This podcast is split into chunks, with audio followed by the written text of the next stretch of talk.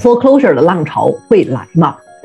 大家都知道，从去年三月份疫情开始以后，就出现了 很多的失业的问题，政府也采取了大量的措施去缓解疫情对经济方方面的影响，就包括 CARES Act。在这个 CARES Act 里面，就包括了对 mortgage 的一个 forbearance 的 plan，也就是宽限。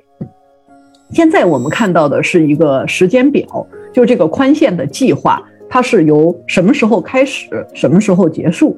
最开始呢，就是疫情开始的时候，然后到去年，这个 forbearance 的计划就结束了。也就是说，大家不用这么急着去付 mortgage，因为在疫情期间，很多人以及公司都出现了一些财务问题，所以可以宽限一下什么时候来付钱。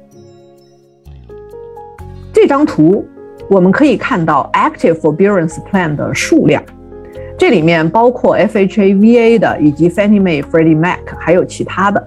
那这一张蓝色的，这个就是总数有多少在 forbearance 的计划里面。这个是从去年、前年疫情刚刚开始的时候达到一个高潮，然后逐渐的就开始减少了。那么并不是说所有的进入 forbearance 的最后都会进到 foreclosure 的，因为它只是延缓了付 mortgage 的这么一个时间，所以到 forbearance 结束以后，其实是有几个不同的方式的。有的人或者是公司，他们的财务状况有了进步，所以就会把这些没有交的 mortgage 给它付回去，那么就整个就恢复正常了。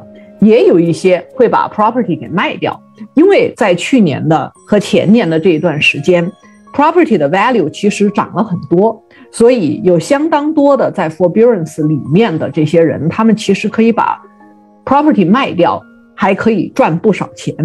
那么还有一批就是会进入到 foreclosure 的这种状况，他付不起钱了，而且这个物业呢，它它的 value 也还没有达到，嗯。这个欠的欠款，所以他们会进到这个 foreclosure 里面去。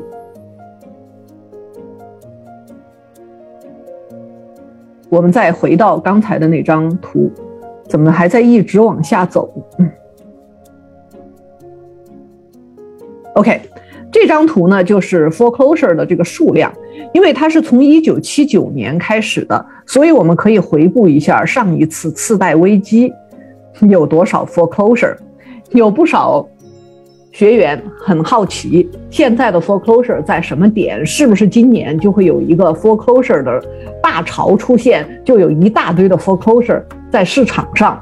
看看这个数据，我们就会发现，这样的一些同学呢，有可能就会比较失望了，因为在疫情开始之前，一直到现在，foreclosure 的数量其实是比较低的。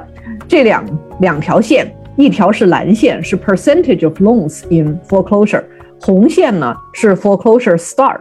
所以从整个的来看，foreclosure 的 rate 是比较低的。但是如果我们把这一段给它放大，仔细的来看一看，就会发现，因为一些政府的救市的政策，所以其实有一些。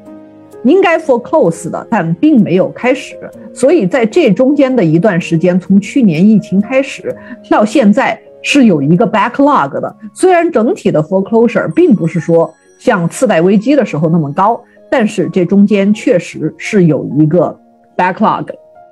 也就是说，今年对我们去做这种 distressed sale 确实是一个不错的机会。而到底这些？什么时候才会放出来呢？我们拭目以待。所以在这个时候去储备一下自己的知识，准备好去买这些 distressed property，其实是一个非常好的时机。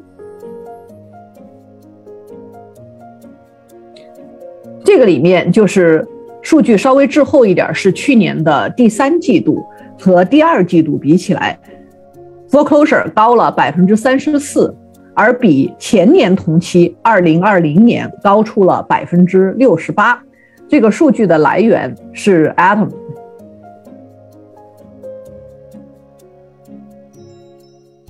那么哪一些州 foreclosure 的 rate 是比较高的呢？我们可以看到，这一些州包括 Illinois、Florida、Ohio、呃 Delaware、New Jersey 这几个州呢，他们相对来讲 foreclosure 就是法拍的比例是比较高的。接下来我们看一下，在超过一百万以上的大多数大都市里面，法拍占的比例比较高的又是哪几个地区？这就包括 Cleveland、Ohio。Miami, Florida, Chicago, Illinois, Jacksonville, Florida, Orlando, Florida，这里面有三个城市是在 Florida 的，所以这中间也有一些机会，让我们可以买到一些低于市价的 distressed property。接下来我们看一下法拍屋的来源以及整个 foreclosure 的过程。买房的时候，如果有贷款。而这个贷款 default 了，也就是没有按时的去交贷款，这个贷款就成为不良贷款。那么它可以去短售，所谓的短售就是卖出来的价钱低于它的市价。那么银行，嗯，这个跟银行 negotiate 之后，银行接受了这个低于市价的价格。那同时呢，也可以做 loan modification，或者是把这个不良贷款卖给投资人。如果说这个总走到了 foreclosure 的这么一个过程的话，下一步就是公开拍卖。公开拍卖可能是 trustee sale，也可能是 sheriff sale。如果这个拍成了，这就是我们刚才讲到的法拍。如果是流拍的话，房子就变成了 REO，也就是银行屋。那在这个买到了以后呢，就可以去 flip，或者是。拿来出租，这就是整个的一个 foreclose 的整个的过程。在这个整个过程当中，不同的阶段都有不同的操作的方法，能够买到低于市价的房子。除了 mortgage 之外，还有一些其他的因素也可以造成呃 foreclosure。这种 foreclosure 就包括像地税 tax sale。很多学员都很熟悉房博士的 tax sale 的课，也可能是 HOA 拖欠了 HOA 的钱，而 HOA 发起了这种 foreclosure，也有可能呢是欠的是 IRS 的钱，所以这一些呢都可能造成 foreclosure。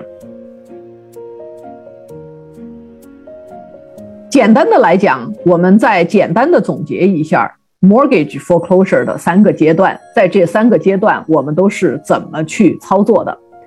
在 foreclosure pre foreclosure 的这个阶段，也就是说，mortgage 没有按时付，屋主欠欠款，收到了拍卖的通知，也就是 notice of default。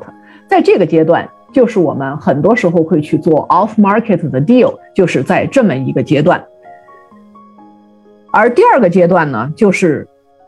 Public auction 就公开的拍卖，法拍的这个过程，刚才讲到的 trustee sale 和 sheriff sale。第三个阶段，就如果说这个房子最后拍卖中没有卖出，被银行拿到了，银行收回这房子就变成了 REO，所以我们也可以去买这个 REO，很多时候也会低于市价的。这个 REO 有时候会在 MLS 上卖。有时候会拿出来拍卖。